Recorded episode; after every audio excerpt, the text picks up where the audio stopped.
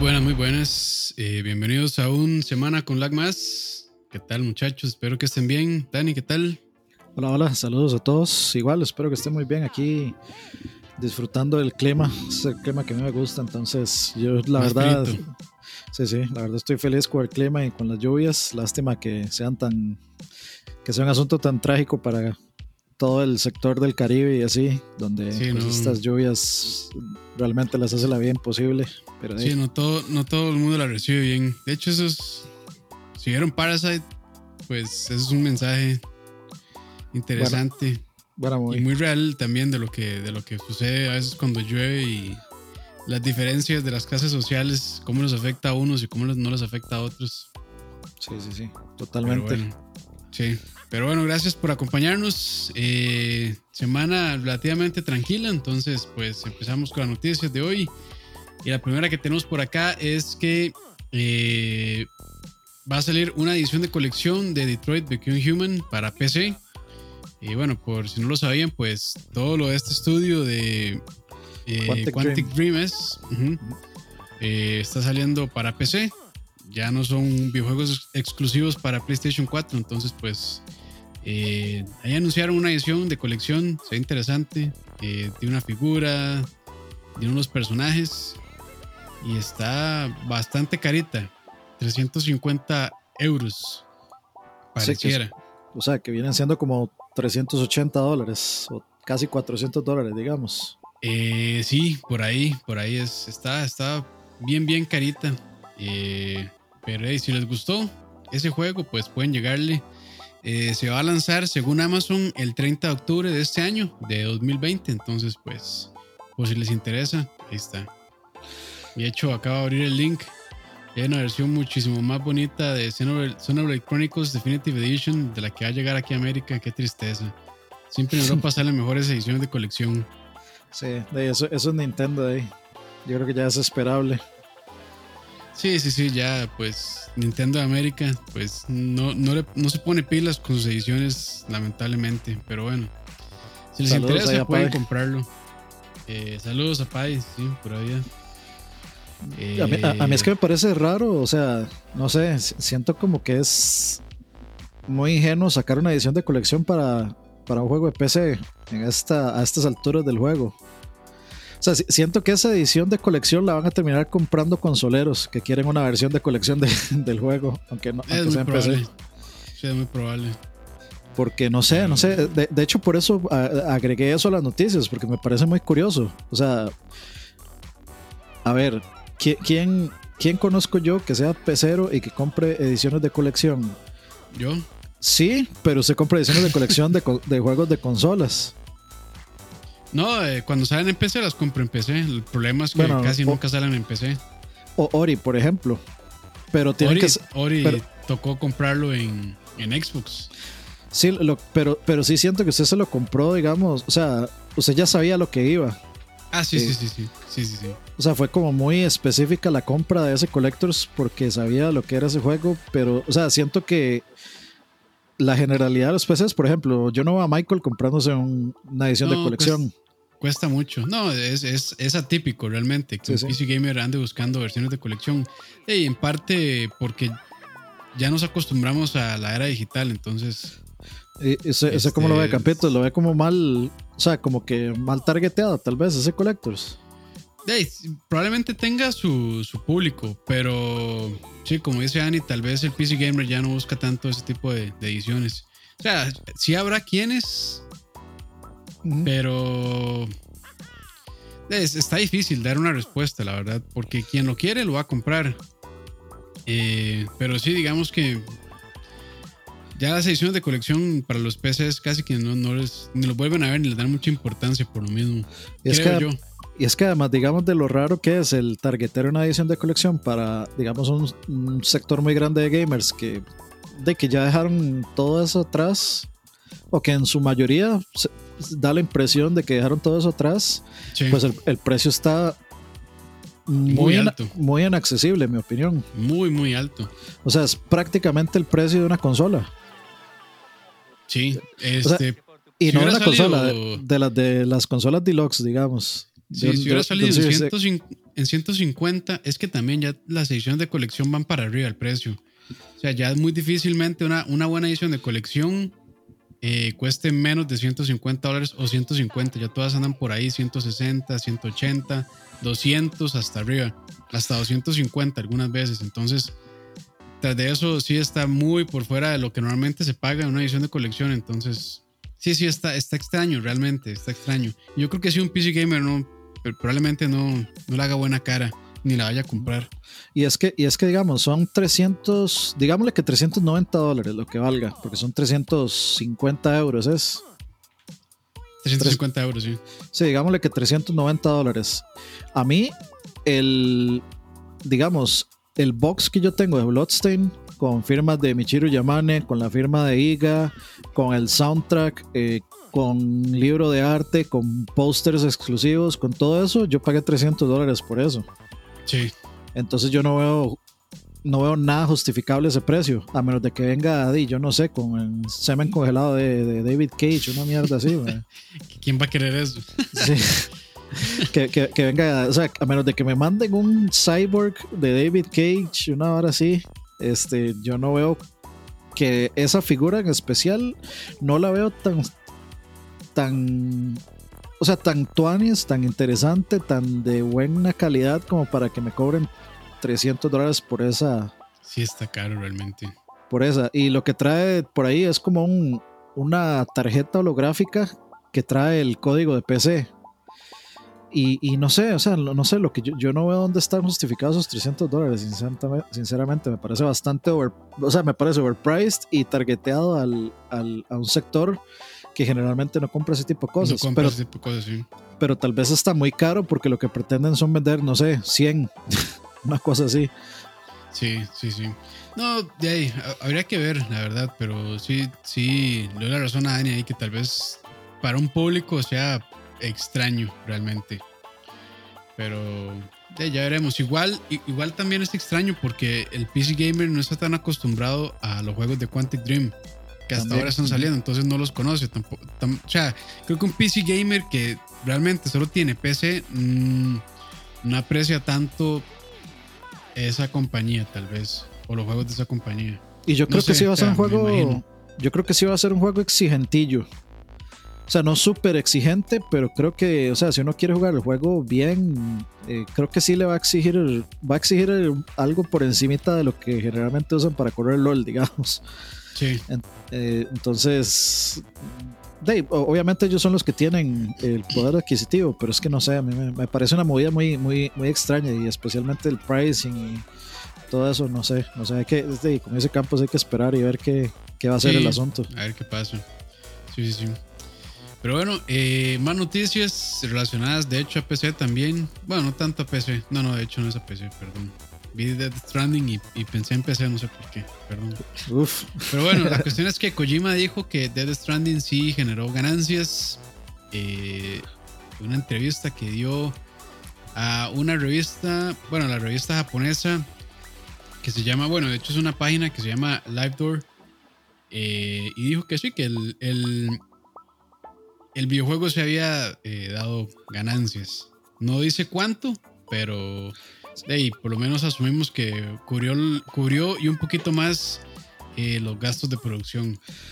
Sí, lo, que dijo Kojima es que eh, superó la, digamos, la cantidad necesaria para que fuera, eh, o sea, para que fuera una ganancia, digamos, no, no, que saliera tablas, sino que fuera, que obtuvieran ganancias y eso fue para el final de, de marzo. Eh, creo que para el eh, bueno, de hecho creo que Death Stranding todavía no ha salido en PC, ¿o sí? Eh, no, hasta julio. Sí, que, o sea, de, yo, yo creería que entonces de aquí en adelante pues, son puras ganancias, lo que me parece bien. Sí. Pero no, no, sé si, no sé si habría alguna razón como para no creerle que sea eso cierto. No, no, yo no creo que esté mintiendo, realmente. Ahí la cuestión es que nunca hablan de números, nunca se dice eh, cuál era la meta de ventas, cuánto vendieron. Eh, pero bueno, si él lo dice, quiere decir que pues bien, me alegra que, pues haya sido o que haya cumplido con la meta que se habían puesto de ventas. Y eso también le asegura cierto ya que va a tener probablemente más trabajo, pero eh, también ahí mismo en, ese, en esa misma entrevista dice que uno de sus proyectos grandes en los que estaba trabajando se canceló, tampoco detalla cuál era, eh, y también negó los rumores de que estaba trabajando en Silent Hill o en un Metal Gear. Sí, yo, o sea, yo creo que el que estuviera trabajando en un Silent Hill o en un Metal Gear era imposible porque no está con Konami. Dice Steven 90, le duela a quien le duela un juego que tenga Kojima siempre genera ganancias. Eso no es del todo cierto, pero bueno, sigamos. tiene juegos viejos en los que... Bueno, no, mejor entremos en detalles. Sí, sí, o sea, hay, hay cierta garantía, pero tampoco se puede dar por un hecho que... O sea, yo sí creo que... son juegos muy nicho en realidad. Sí, yo sí creo que pudo haber vendido más, tal vez. Pero bueno, la cuestión es que, no sé, por alguna razón el juego fue polémico, no porque el juego fuera malo o fuera bueno, sino creo que mucho por Kojima y lo que andaba diciendo y todo eso. Entonces creo que a mucha gente le molestó cómo él manejó eso, pero no sé. Lo, que sí es cierto, o sea, lo que sí podríamos, digamos, eh, como obtener de resultado es que, pucha, hasta las ideas más raras de Kojima eh, a la gente le interesan. Eh, muy personalmente,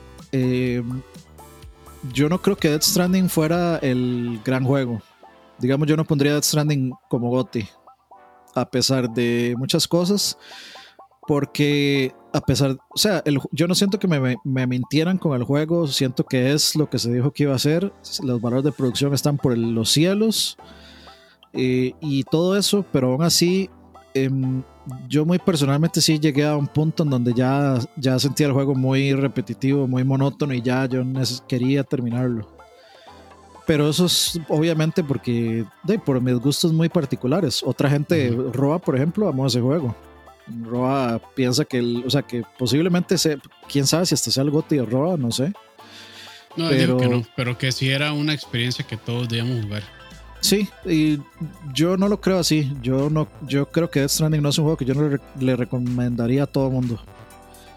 Em, porque primero es de progreso algo lento, segundo es tiene mecánicas tediosas y tercero está demasiado lleno de cojimadas. Entonces, por ejemplo, si, si a Moiso, Moiso pasa preguntando como, mae, pero es que Death Stranding, y yo, mae, no se compra Death Stranding, que no lo va a disfrutar puede que, lo, puede que lo disfrute tal vez en algún aspecto filosófico, pero yo creo que no, no lo va a lograr. O sea, si, si Moiso dejó votado. Si no le gustó Metal Gear. Sí. No, y si, si no le gustó Horizon, digamos que es un juego mucho más. Eh, mucho más, digamos, amigable con el gamer promedio en el sentido de, de, que tiene muchas mecánicas y tiene muchas que hacer, etcétera, etcétera pues menos le va a gustar Death Stranding, digamos. Porque Death Stranding en realidad es muy. sus mecánicas son muy, muy básicas. En el sentido de que no hay que, no hay que hacer muchas cosas, sino hay que nada más hacer las cosas que uno, eh, que uno sabe cómo. o que uno le dicen que tiene que hacer. Y uno tiene que ingeniárselas. Sin embargo, es muy es este eh, muy de procedimientos. O sea, uno siempre sigue el mismo procedimiento y el mismo procedimiento y el mismo procedimiento y usted se casa con ese procedimiento y ahí lo sigue hasta el final. Entonces es muy fácil aburrirse, es muy fácil encontrar ese repetitivo. Entonces, ya, ya veremos. O sea, a mí me alegra que un juego como Death Stranding, que es así de raro, así de, digamos, alienante tal vez, que, que Death Stranding eh, pueda tener ese éxito, por ejemplo. Eso me agrada que la gente esté comprando juegos un poco más distintos. Eso, eso es bueno para la industria. Sí, yo pues cuando salga en PC probablemente lo vaya a jugar y ya pues ahí daré mi, mi opinión. Ese, ese, puede quedar para un spoiler después. Sí, ese puede ser un buen spoiler realmente. Hay que decirle a Leo que, este, que, que se juegue Death Stranding. Porque creo que no lo ha jugado. Sí. Pero bueno, entonces ya veremos eh, qué pasa. Eh, bueno, ahí le cancelaron ese juego, ese proyecto. Me hubiera gustado saber cuál era. Probablemente nunca lo va a decir, pero eh, ya, ya veremos en qué estará trabajando. Que ya sabemos que no va a ser ni Silent Hill ni Metal Gear. Entonces, pues, para que no se pongan a insistir de que quieren más juegos de esos. Yo, no sé si Kojima tendría el. No, o sea, perdón, yo no sé si Kojima este, sacrificaría su ego por hacer un remake. Entonces, y, empezando porque el hecho de que en realidad él no tiene los derechos de, creo que prácticamente ninguno de sus juegos, todos son de Konami. Entonces no, no, podría sacar un remake. Entonces yo de Kojima Productions no esperaría ni, eh, bueno, ni obviamente ni Silent Hill, ni nada de Metal Gear, ni Police Nuts, ni Snatcher, ni nada de eso. O sea, yo, yo, no, lo, yo no lo veo. Em, sí, creo que él podría tomar las ideas que tenía Death Stranding porque él dijo que su, lo que él quería hacer era un juego de terror o de horror eh, realmente distinto. Entonces, eh, yo, lo que sí espero, o sea, yo lo que sí espero es que ojalá le entre, o sea, que, que empiece a entrarle a otros géneros también. O sea, un juego de terror con sigilo, tipo Alien Isolation, que técnicamente se podría decir que es un juego de sigilo, sería bien interesante, especialmente con lo que se dijo que podría, eh, que podría traer ese Silent Hills. Yo no sé si vieron un video de Alana Pierce, que es una, eh, digamos, una ex periodista de IGN, eh, que pues ahora está con, con Funhouse y, y, que hace videos solas, sola.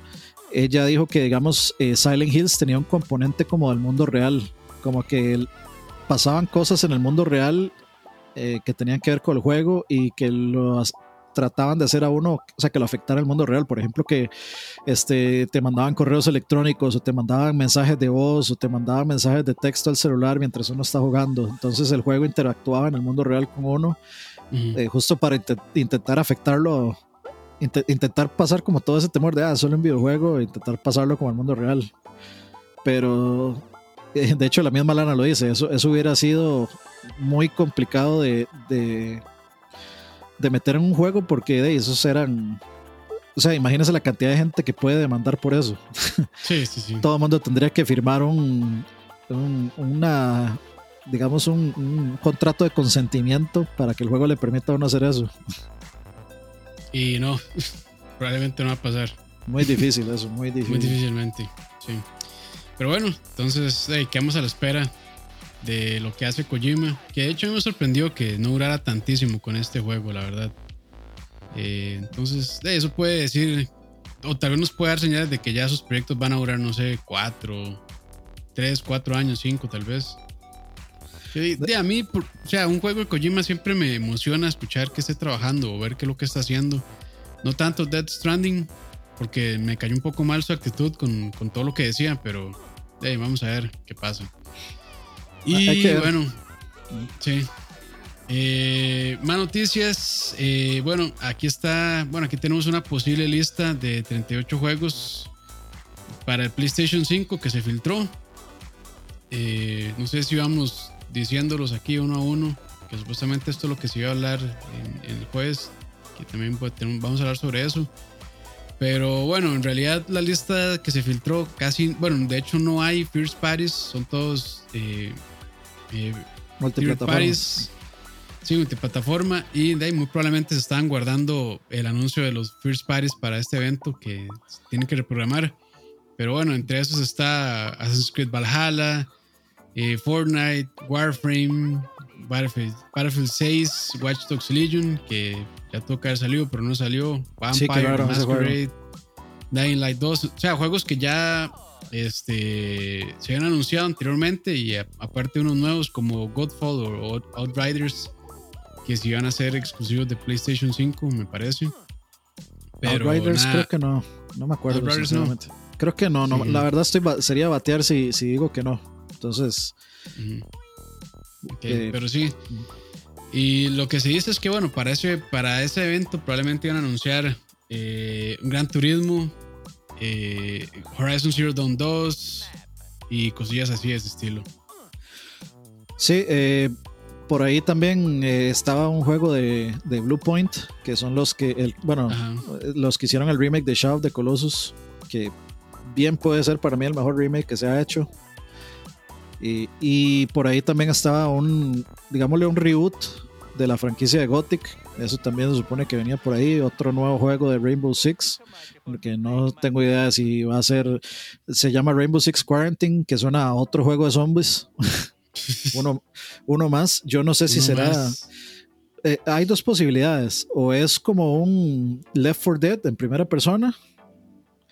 O es como eh, World War C, tal vez. Algo así. Que World War C es como Left 4 Dead, pero en tercera persona. Sí. Entonces de ahí hay que ver. Y Dying Light 2, que pues mucha gente, muchos lo estamos esperando por ahí también. Eh, de, yo creo que la, la, lista se ve. Se, ve un ah, poco. igual. Sí, sí, sí. Son juegos viejos y juegos que ya han anunciado lo que realmente me podría interesar de PlayStation 5 son los First Parties. es que, digamos, los juegos que a mí me interesan es algo que yo sabía que iban a venir aunque no estuvieran anunciados. Por ejemplo, Battlefield 6. o sea, Battlefield 6, claramente yo soy una persona que a mí me interesa la, la franquicia de Battlefield y es bastante obvio que Battlefield 6 iba a salir. Entonces, e, e, era obvio. Luego, por otro lado, este, Elder Scrolls 6 anunciadísimo. y que iba a venir para PlayStation 5 y Xbox eh, Series X, y era obvio. Entonces, no, no, es como que, o sea, no, no, me emociona. Cabe destacar, eso sí, que esto fue una página del Official PlayStation Magazine que filtraron. Entonces, esto no viene de una fuente oficial. No, no es algo así como que eh, hypense, sino es de una página de una revista que iba a salir y que filtraron eh, pero eh, de alguna forma. Ya, conocemos a los fanboys, mae. Este, se emocionan con cualquier pedo que les tiren. Sí, por ahí mencionan Grand Theft Auto 6, que en mi opinión sería el primerísimo lugar de, de digamos, de algo que esperar, que uno sabe que va a venir, pero y que ya viene como medio siendo hora que, que saquen un Grand Theft Auto. Eh, ¿Cuánto ha pasado desde el 5? varios años ya, como 3, 4 tal vez. Más, yo creo. O más. Ese, ese, juego salió en PlayStation 3. O sea, vamos a ver. Ese juego salió en PlayStation 3 y luego lo portaron mm. al 4. 2013. Ah, ok. siete, años. Eh, y del 4 al 5 fueron mucho menos. Vamos a ver. Del 4 al 5 fueron 2008. Parecido. 5 años versus 7 años. Eh, bueno, por un lado me alegra que se esperaran a, eh, que salieran las consolas nuevas. Eh, disfrutar un Grand Theft Auto 6 en, la siguiente generación, pues va a estar muy bien. Y esperar, a esperar qué, sucede con eso. Pero se ve interesante ese Lord of the Rings Gollum. Me interesa ver qué es. No he visto nada, sinceramente. Michael me dijo que él había visto algo y que no se veía muy. No se veía muy bien, sí, yo lo vi también. Y... Sí. estaba como medio raro. Y sí, bueno, lástima. Ya, ya tengo doble, doble confirmación, entonces ya voy, a matar el hype de una vez. O sea, lo, lo, que vi fueron los screenshots que habían puesto y la verdad no, no se veía como tan, tan bien. Pero me parece que Gollum es un personaje interesante que pueden utilizar. Si lo utilizan de buena manera, eh, podría, ser, podría prestarse para un juego muy bueno o para un juego aburrido también. Si no lo saben usar. Yo, yo lo que me pregunto es qué, de qué podría tratar. O sea, Gollum no es un personaje así como de. como de acción, no sé. Entonces. No, es más como de sigilo. Sí, entonces habría, habría que ver qué tal, qué tal resulta. Sí. Que yo pensaría que podrían irse por el lado de sigilo, pero eh, habría que ver, la verdad. es un concepto muy extraño, digamos. Sí, ya haciendo hora que saquen algún juego bueno, el Señor de los Anillos. El último fue Shadow of Mordor y. Shadow eh, War. Shadow of War, perdón, sí, Shadow of War. Mordor fue el primero. Shadow of War y no estuvo tan. No estuvo mal, pero tampoco estuvo a nivel de Shadow of Mordor. Sí, es que a mí se me hace curioso que fuera Gollum, por ejemplo. Creo que Aragorn hubiera sido un personaje más interesante. O sea, que por lo menos uno lo usara durante el periodo en que él era un Strider, nada más. Sí, dicen ahí que Styx, puede ser Styx. Yo jugué Styx y me gustó mucho. Sticks, sí, es, de hecho, justo estaba pensando en ese juego, pero no me acordaba. Sí, he jugado los dos, los dos últimos juegos de Sticks y son muy buenos. Sobre todo el último es muy, muy bueno. Sí, y de, básicamente es un es como un Goblin lo que uno usa, que es medio parecido a. un poquillo parecido a Gollum. Pero, o sea, creo que hay tanta, tantas cosas que se pueden hacer con el Lord del Señor de los Anillos, desde usar tal vez, no sé, algún personaje de, del Silmarillion, hasta, no sé, usar este, personajes de, de la trilogía, digamos, de la batalla por la Tierra Media que no salen ahí, no sé, usar a Radagast en algún punto, usar a, no sé, que uno vaya cambiando personajes tal vez, o usar a este, la, historia tal vez de, ay, de, ¿cómo es que se llama? El personaje que hace Hugo Weaving. Siempre se me olvida. Eh, Elrond. Elrond. Sí, sí, sí. O sea, creo. Es como que. O sea, la historia de Gollum, por supuesto, es muy interesante. Pero siento que tal vez como para mecánicas. Creo que van a tener que ser muy. Este. Muy creativos para hacer un, juego divertido con, con, con, Gollum. Sí, o pueden hacer una, una novela gráfica también. Que no necesariamente es mala, pero creo que cuando uno piensa en Señor de los Anillos eh, espera como una producción más, más grande, más elevada que un point and click. Sí, sí, sí, sí. Pero sí, pues podría ser point and click. Sí, sí, sí. Podría, podría ser. Pero bueno, ya veré. No parece por ser 3D, pero. Pero bueno, ya hay, también hay point and clicks 3D que son muy buenos, como los de. De los que hacía en su momento. Bueno, los, de The Walking Dead, sí, Telltale. Pues, pues bueno, ahí ya, ya veremos qué pasa. Continuando con noticias, eh, el próximo juego de EA sobre Star Wars podría estarse anunciando pronto. Eh, estamos hablando de la próxima semana, si lo están escuchando el, ahorita en vivo, el 6, eh, perdón, el primero de, de, junio. Entonces, pues ya veremos qué pasa. Codename Maverick, es como le están diciendo a ese juego. Maverick, no sé. No sabe nada de qué podría ser, pero de ya, ya veremos Sí. si lo anuncian o no lo anuncian. Sí, digamos, el, todo el rumor viene de, de puras, este, bueno, de tweets y de, digamos, eventos que sucedieron eh, hace la semana pasada, de hecho. Que, bueno, básicamente los desarrolladores que son eh, Motive, EA Motive Montreal, em, abrieron su cuenta de, de, Twitter el 28 de mayo del 2020. Entonces pusieron, hey, hola, estamos aquí, etcétera, etcétera. Eh, conectémonos, hablemos, etcétera. Y luego eh, Jordan Mason o Mason o no sé cómo se no sé cómo, cómo, se llama. sí, sí. Em, luego em, un insider de Star Wars, que es este Jordan Mason, eh, básicamente dijo, tal vez deberían, deberían de prestar atención a la siguiente semana, Ok, la siguiente semana de, esa semana es justamente esta semana, valga la redundancia, que es la, bueno, era la, fecha en la que se iba a anunciar lo del PlayStation 5. Y la última, digamos, pista de eso fue que hicieron una referencia a, a Maverick. Y, o sea, básicamente pusieron eh, algo de Top Gun, que el personaje principal, pues, es, eh, se llama Maverick o le dice Maverick, etcétera. Entonces, eh, como el juego tiene el código de Maverick, pues ahí ya saben, hicieron toda la, la conspiración ahí alrededor de eso, de que pues venía eso y tiene sentido, o sea, tiene sentido de, atar los cabos de esa forma. Obviamente son rumores, pero estaría interesante y estaría interesante ver de qué trata.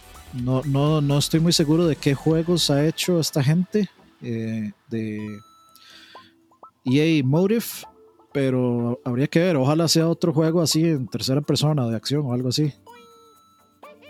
Sí, de ya, de nada más esperar, la verdad. No, se puede pues decir mucho con esos rumores, la verdad. A como la siguiente noticia tampoco se puede decir mucho porque es un rumor y es que bueno, supuestamente Sega está trabajando en una nueva consola. Eh, sí, eh, bueno, eso, eso mismo fue que, bueno, para el 60 aniversario de Sega, que es esta semana, y que, bueno, hasta el momento, bueno, Sega no ha, no ha hecho, digamos, ningún movimiento para, como para mover el, el evento. Eh, pues hay fans que están especulando que, que, puede ser una consola nueva. ¿Por qué? Porque, eh, digamos, hubo un periodista que él dice que tiene acceso a una información exclusiva al nivel del periodista que obtuvo la información exclusiva de los anuncios del PlayStation 5. Entonces dice que, dice que, la, que es una bomba a ese nivel de importancia, digamos. Por lo cual, pues la gente empezó a sacar conjeturas de que era, de, que era posiblemente una consola nueva de Sega y el famoso Dreamcast 2, una cosa así. Entonces, de, pues es otro rumor por ahí. De, tal, tal vez siento que tiene menos base que el de el juego de Star Wars. El juego de Star Wars todavía lo siento un poco más, más posible, pero esto de Sega me parece un poco extraño. Es un poco, es, es un es un mal momento para anunciar una consola, creería yo. Yo, más sinceramente, no, no creo mucho esos rumores, la verdad. No sé si Sega tendrá la capacidad financiera para poder meterle tanto dinero a, investigación y desarrollo, la verdad. Porque si lleva muchísimo, o sea, es una inversión muy, muy alta. Y no sé si realmente tendrán la capacidad monetaria para hacerlo. Porque bueno, desde, desde el Dreamcast ellos se pasaron a desarrollar solo software. Y les ha ido bien. Yo creo que no les ha ido nada mal publicando y siendo desarrolladores. Pero ya para entrar en una consola y con el mercado tan competitivo como está ahorita, sí puede ser casi que dispararse en el pie. Sí, yo no, o sea, yo, sé que hay mucha gente que todavía ama Sega y, y hay mucha gente que ama eh, juegos publicados por Sega, pero yo creo que en estos momentos no les, no les daría. Pienso que podría ser algún tipo de, de consola nostálgica, tipo, no sé, un Sega CD Mini, un Dreamcast Mini. Bueno, si, es una si es una cochinada de esas, pues sí, den. todo el mundo quiere una cochinada de esas. con, tanto que hablan la gente de que el Dreamcast eh, fue una consola infravalorada y que la mejor consola fue el Dreamcast y que aquí que allá, yo estoy seguro que deberían de sacar, o sea, basado nada más en, en, lo que la gente dice, yo diría que deberían de sacar un Dreamcast Mini. O sea, el, el Genesis Mini, ah, pues técnicamente es la mejor, la mejor consola mini de todos en emulación y, todo ese tipo eh, de cosas.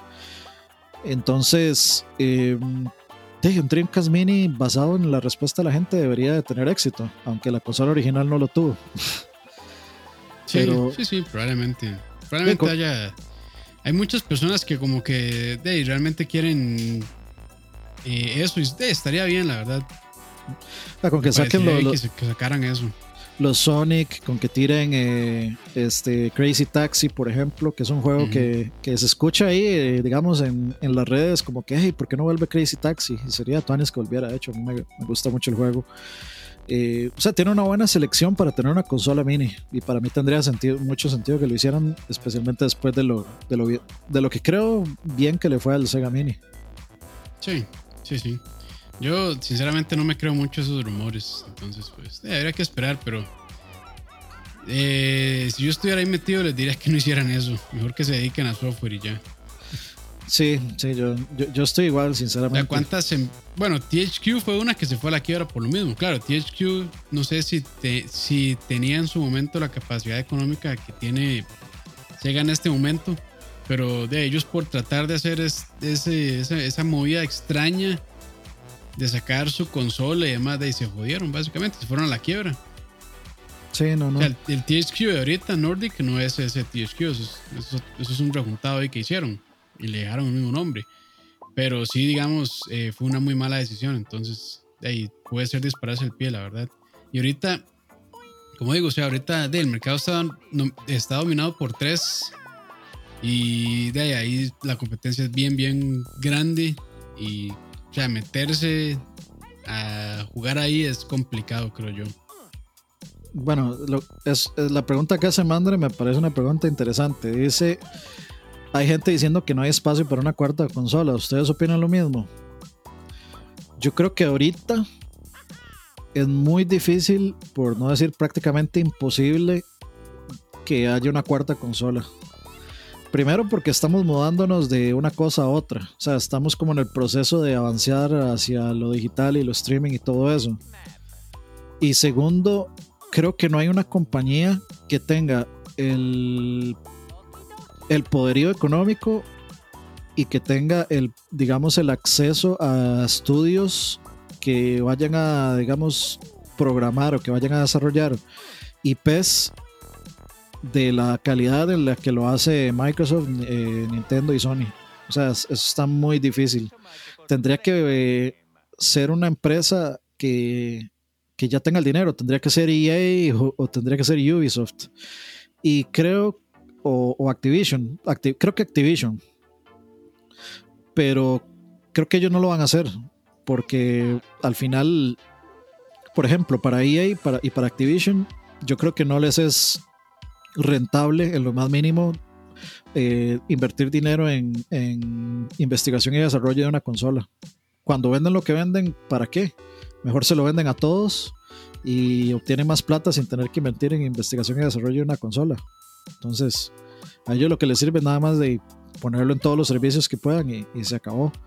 Y una empresa nueva simplemente no tiene, el, no tiene la reputación, digamos. O sea, si a mí me sacan el juego de eh, Pedrito de los Palotes 1 y se ve chivísima, de, yo no tengo, no, tengo idea de, de si va a valer la pena comprarme toda una consola por ese juego. Y van a tener que sacar un montón de franquicias nuevas de las cuales yo no tengo ni idea. Y hasta que no esté afuera, pues yo no voy a tener una idea de si son buenas o no. Y creo que tenemos más, eh, más consolas fallidas que exitosas. En el sentido, digamos, consolas que no sean de los tres principales, el, el digamos, el récord son de más consolas fallidas que exitosas. Sí. En su momento hasta Apple intentó y ni pudo. Entonces es, es un mercado muy competitivo y no sé, la verdad, si, si, hay espacio. Es difícil decirlo, la verdad, porque eh, cuando salió el PlayStation, yo creo que estábamos en la misma posición diciendo que no había espacio para más consolas y lo hizo bien, ahorita domina el mercado. Entonces. En, esa época, de hecho, había un montón. Estaba eh, el TurboGrafx. sí, sí habían, un montón más. Pero se fueron, fueron desapareciendo conforme, digamos, conforme las compañías fueron imponiendo cierto estándar de calidad. El resto se fueron quedando atrás porque no, no dieron abasto, no, no lo lograron. Entonces, de eso, eso, va a ser lo difícil. Y de lo otro, tomar en cuenta es que antes podíamos decir que tal vez hubiéramos podido eh, tener el poder adquisitivo de comprar eh, cuatro consolas, cinco consolas. Pero en este momento es imposible. O sea, la economía no está, no está ni para que las empresas hagan una inversión de ese nivel, ni para que nosotros eh, nos arriesguemos con una inversión de ese nivel tampoco. Sí, sí, sí. No, y, y esa es otra también. Es que ahorita es un momento tan complicado por el que estamos pasando sea, ya, ya no es solo COVID. Ahora, bueno, ahora hablamos un poquito de eso, pero hay muchísimas cosas más. Y no, no, o sea, yo creo que no, no deberían hacerlo. Y no creo que lo hagan, sinceramente. Pero ah, ya veremos. Supuestamente el, anuncio es esta semana, por ahí dijo Saúl, si no me equivoco, que iba a salir esta semana el anuncio. Entonces de ya. la próxima, si sale, sí, la próxima si sale, pues vamos a reportar, reportar. vamos a hablar sobre eso. Routers, routers. sí. Y bueno, este, la última noticia que tenemos para hoy es que el evento que eh, Sony PlayStation tenía programado para el próximo jueves 4, donde se iba a hablar sobre los videojuegos eh, nuevos para el PlayStation 5, se canceló. Eh, y la verdad es que hablar de esto me, me yo no sé, ma, yo soy un mae soy una persona que a veces eh, tal vez caigo mal porque tengo poca eh, empatía con ciertas cosas. Pero la, sea, la reacción que ha tenido la gente, sobre todo algunos fans, sobre este anuncio ha sido tan desmedida y también tan estúpida que, o sea, no me enoja, me, me entristece realmente saber que hay personas así en el mundo que puta, no pueden tener el más mínimo de empatía para entender que no es un momento bueno socialmente ni mercadológicamente para hacer un anuncio de estos. ¿Por qué? Primero, mercadológicamente, porque todo el mundo tiene su mirada hacia los problemas sociales que está atravesando el mundo, no solo Estados Unidos. Y segundo, de un poquito de respeto también por lo que está pasando. O sea, esto lo que querían, me imagino, era hacer de pues un anuncio positivo para celebrar la salida de PlayStation 5 y demás. Este, y pues es un momento complicado para dar ese tipo de noticias. Entonces es como más. de verdad. Hay gente que lo que hace nada más es decir, ah, es que Sony son puras excusas, o que, ah, Xbox son puras excusas, o que X compañías son puras excusas, y solo mienten y solo tiran fake news y no tienen nada preparado, y es como, ah, es en serio. Entonces, pucha, realmente me entristece tener que leer ese tipo de cosas. O sea, yo, yo puedo entender por un lado el sentirse decepcionado, que lo pongo muy entre comillas, porque pues, uno tiene una emoción y tiene, es, como que a uno le cancelan el viaje al parque de diversiones. Entonces de ahí a uno le duele. Ah, pero es que ni siquiera estamos en momentos, o sea, yo creo que ni siquiera debería ser prioridad comprarse una puta consola. Sí, sí, sí. Y es que, o sea, la gente que está reclamando, eso a mí me quiere decir que hay gente que tiene expectativas erróneas de lo que van a presentar en ese, ah, en ese Sí, porque seguro, seguro piensan que van a mostrar la consola, que van a decir el precio y fecha de salida. No va a pasar ninguna de esas cosas. Iban a hablar solo de juegos. Y que, y que iban a mostrar God of War, y que iban a mostrar Last of Us 3, y que iban a mostrar este Horizon Zero Dawn 2, 3, 5 y 7. O sea, para mí es gente que tiene esa reacción de por eso. No, y lo peor es que esa misma gente tóxica, si no les anuncian los God of War, si no les anuncian los Spider-Man 2, si no les anuncian los Horizon Zero Dawn, lo que estuvieran esperando, iban a decir que era una mierda de evento. Igualmente. Porque así son. Así son. O sea, eh, hubieran, hubieran hecho el mismo reclamo si no les hubieran sacado el juego que ellos estaban esperando realmente. No, y, por ahí hay unos reclamos que. O sea, le reclaman a Sony, pero no ven que, por ejemplo, Google está haciendo lo mismo. Eh, el, el o sea, cualquier compañía, primero, no solo por solidaridad, y si, y si está bien, está bien, ustedes pueden ser completamente este, anti, eh, anticapitalismo y antiempresas y decir, no, pues que una empresa que va a estar siendo este, solidaria, no, no, no. Por lógica, como dijo Campos, por un asunto de mercadotecnia, sería dispararse en el pie venir a anunciar algo así en una semana donde el país que tiene, digamos, el sector de compra más grande de, todo este, digamos, de todo el mercado de los videojuegos, que está pasando por un momento económico de los más difíciles, donde están pasando una, una pandemia posiblemente las más difíciles de Estados Unidos también. Hay más de 100 mil personas muertas. No, y, los números de COVID se van a disparar. Ahora sí va a ser exponencial este asunto. Y, o sea, yo entiendo a la gente que quiera salir a manifestarse. A veces es la única manera de hacerse escuchar. Pero, o sea, todo ese montón de gente ahí eh, apelotada y, este, con contacto físico y no guardando la distancia, eso, eso es una bomba atómica este, de contagio, lamentablemente. Y no voy a decir si está bien o está mal lo que están haciendo, solo estoy diciendo que eso se van a disparar los números. Eso sí va a ser exponencial probablemente. Yo, yo muy personalmente creo que, digamos, la parte de vandalismo, yo no estoy de acuerdo con eso. Pero la violencia nunca es la respuesta. Pero, pueden, pero hasta cierto punto entiendo que a veces hasta, hasta que se da algo así, o sea, hasta que las cosas, hasta que la, la olla de presión explota de esta forma, es que es que la gente pone atención. Y aún así, o sea, aún así, viendo a un país pasar por esto, la gente igual lo ignora. O sea, es como, ah, eso no es conmigo. Y no vemos, por ejemplo, que aquí en Latinoamérica somos igual o hasta peor de racistas y xenofóbicos y misóginos y, todo lo que quieran. Todo, sí, es igual, es igual, estamos igual de mal. Es igual, entonces, ¿qué va a tener que pasar? Luego, por ejemplo, este, es que no sé, es difícil hablar de esto porque ya esto que, esto que vimos con, con, este tipo, George Floyd, ya pasó. O sea, no es la primera vez que pasa. Hace meses pasó algo similar. Un policía mató a un madre de, color y se armó un despadre y un par de semanas ya nadie se acordaba. Entonces, ¿qué, tiene, ¿qué tiene que hacer? ¿Hacer un ras de speech para ver si acaso algo cambia? Sí, yo realmente no quería opinar, pero sí quería así literalmente cagarme en esa gente que están ahí comentando mierdas de esta situación, realmente. O sea, yo no quería meterme en eso, pero creo que es necesario, aunque sea desde nuestro espacio mínimo de alcance que tenemos. Pero sí quiero decirle a esa gente que son unos idiotas y unos imbéciles, así. Y si ustedes, o sea, los que están escuchando, donde sea, andan hablando mierdas de, de Sony o Xbox por una cuestión así, sepan que me les estoy cagando. alabado Campos. Sí, sí, es que realmente, realmente, o sea, leí unas varas que yo me quedé así como la gente de verdad. Y a veces yo digo, es que vivimos, yo sé que vivimos en burbujas, pero o sea, hay que, cuando uno va a, a tirar una crítica de ese tipo, de que qué mierda esta compañía porque hizo esto, cuando uno va a criticar de esa manera, yo creo que uno debería informarse antes y entender por qué esa decisión o por qué lo están haciendo así. Entonces, con las herramientas que tenemos actualmente, Internet, que estamos literalmente a un par de clics y un par de, de tecladazos de buscar el por qué y que la gente no lo haga y solo tire su veneno, para mí es gente estúpida realmente.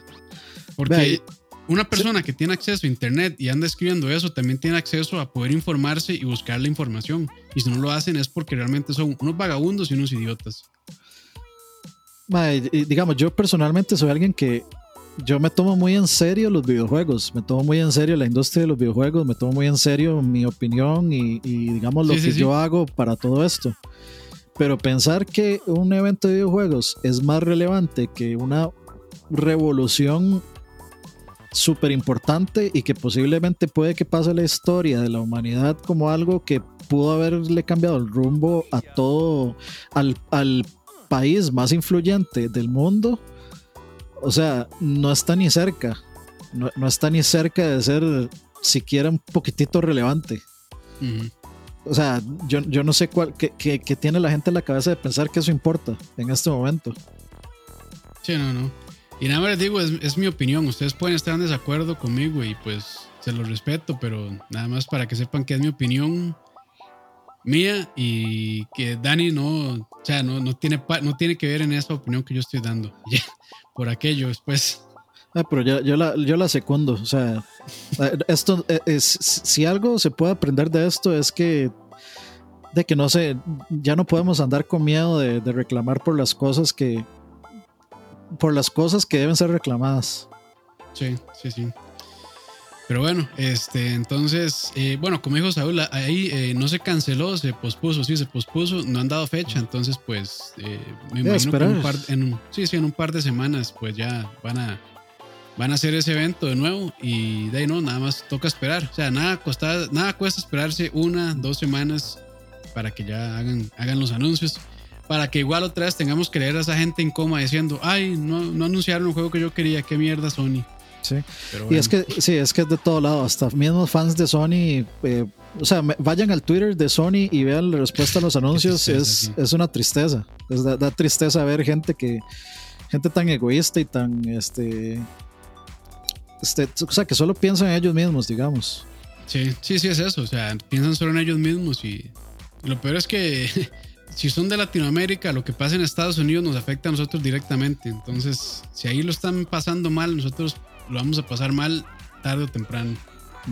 Exactamente. Sí, y bueno, eso es todo lo que tenía que decir. Gracias.